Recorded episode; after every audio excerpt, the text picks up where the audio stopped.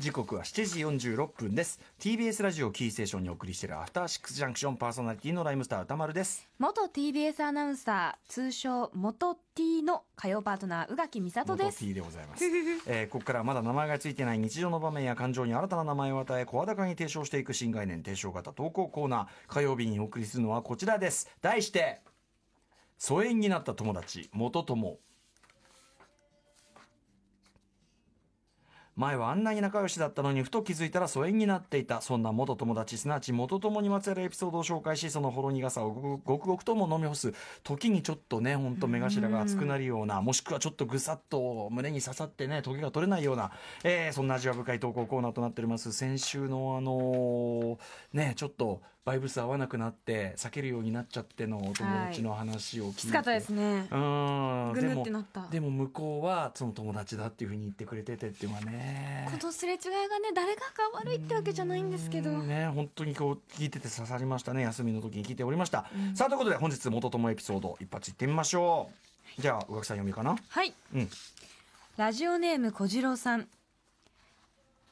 本日山口翼先生が登場するとのことで美大受験にまつわる元友エピソードです。私は地方の女子校の美術部に所属していました。その高校は東京芸大の引率の顧問が率いていて美術部の活動は活発。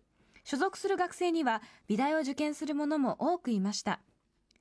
私が所属していた年にも私を含め5人が都内の主要美大を受験。部員はみんな仲が良くその中でも M は好きなアニメやアーティストが同じでしかも自分の知らない文学作品や音楽美術作家など教えてもらったものはたくさんありました。いまだに最も好きな本福永武彦著草の花も M に教えてもらった作品です、確固たる自分がありセンスもあり大人っぽい M は優柔不断で自信がない自分にはとても輝いて見えた存在でした。月日は経ち高校3年生となった2人は同じ東京芸術大学を第一志望に据え私は油絵科 M はデザイン科を受験しますが2人とも不合格という結果に。芸大しか考えられなかった私と M はそのまま同じ予備校で浪人生活に突入するのでした。浪人生活は今考えるとハードで新宿まで始発電車で2時間半かけて通い早朝から制作に臨むというようなルーティン。正直怠け者の私が予備校に行くというのは M への見栄や対抗心がなければできなかったことかもしれません。そんな予備校生活で自分の制作においては毎日ルーティンをこなしていることで着実にうまくなっていってはいるもののある課題では手が止まってしまうのです。それは自由課題。自分の好きなテーマで作品を作るというものですが何を書いていいのかわからなくなってしまい途端に筆が止まってしまうのです。自分は何を表現したいのか自分は何が書けるのかこの問いは長年私を苦しめることになるのです。そんなある日事件は起きます。その日の課題は得意な生物。私もいつも通りそつなく書き上げ高評価の時間を待つばかり。しかしいつもにこやかなクラスの先生が怒っているのです。どいつもこいつも全然描けていない。真剣に書くつもりがないならもう予備校に来なくていい。真面目に取り組んでいたつもりの私はこれから怒られる子はかわいそうだなくらいに思っていたその時、先生は「特にお前!」と私を指しました。え？と思ったのもつかの間先生からのダメ出しの嵐を一身に受け私は泣くこともできずただただ苦笑いの表情で固まることしかできませんでした。そしてこの日の高評会は私への糾弾で終わりました。その結果私は最悪の状態のまま受験に臨み一次試験にも落ちどん底に。あら。あの高評会から自分は何で芸大受験をしているのかそもそもなぜ絵を描いているのかさえわからなくなり負のループから抜け出せなくなってしまいましたそんな時 M と久しぶりにお茶をする機会ができ自分たちの現状について語り合いました。M もまた受験がうまくいかずお互い様々な不満をぶつけ合いました。その中で私は負のループに陥っていることなどを M に切々と語りました。ひとしきり聞いた M は少しキレ気味に、自分が嫌いって言っている自分が好きなんでしょ？自信がない、悩んでるって言うと人から同情して慰めてもらえて気持ちいいんでしょ？そんなことない、大丈夫だよって言われるの待ってるんでしょ？そういうの、鬱陶しいよ。と、うじうじしていた私の心をスクラップにしてくれました。M の言葉をきっかけに私はこのままではやばい。本当に何とかしなくては。と本腰を入れただ闇雲に描くことをやめ自分と真剣に向き合うことにしました。昼に予備校に通うのをやめ自宅で好きに制作をしバイトも始めいろいろな音楽や本美術館やギャラリーの展示を見たり書くこと以外も充実させました。いろいろなものを見る中でふとこんな感じのものが描きたいと具体的なイメージが降ってきて書くことが楽しくてたまらなくなりどんどん作品が生まれていきました、その頃には自分の作品にも自信が持てるようになりバイト先の友人と自費でギャラリーでの展示会をしたりしていました。しかしその時すでに4浪目。とはいえ焦りはなくたとえ受からなくても自分のやりたいものはどんな環境でも作品を作っていこうと思えるまでになっていました、うん。そして最後の芸大受験でまさかの合格。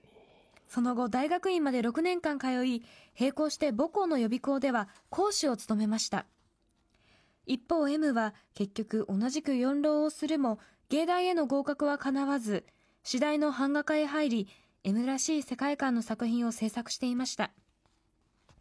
M と最後に会ったのは大学に通いながら講師をしていた頃彼女が開く個展の DM をもらうためにお茶をしたのが最後でした。あれから何年も経ち私は2児の母になり夫の地元で専業主婦をしています。M も子供がおり子供向けの絵画教室で先生をしているということを SNS でなんとなく知っていますがフォローすることもなくなんとなく存在を知っている程度の元友達の関係になってしまいました。しかし今でも M は趣味だけではなく生き方にまで影響を受けた大事な友達です。最近私も久しぶりに絵を描こうと思い今は世界堂のオンラインショップで紙と木炭を注文し届くのを待っています。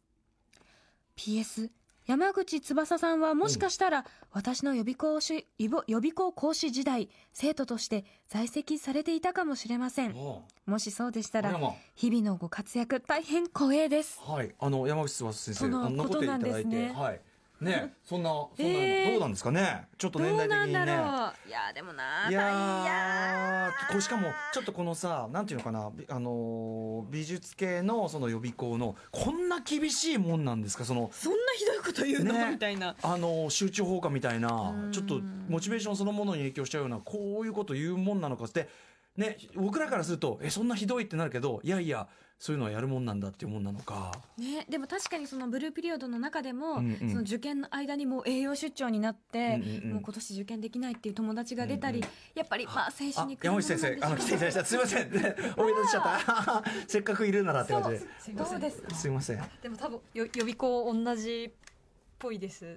新宿のってまあうんかなり有名なところなんですよあね、かなり大手の予備校うんうんですね。うん、じゃあこのねえっ、と先生ももし小次郎さんがねねやってたかもしれないかもしれないですねかもしれないですね。ちなみにこのやっぱり僕らからするとこのはい公表がこんなに厳しく、しかもその名指しこうなんていうの？こうんうあーが集中放火みたいなこういうのあるもんなんですか、ああるはありますねあ。そうなんだいやでも聞いてて胸がなんかこうギュッとなりますねこ。れはでもやっぱりその言うことは大事っていうかその愛の無知というかってことなんですかね。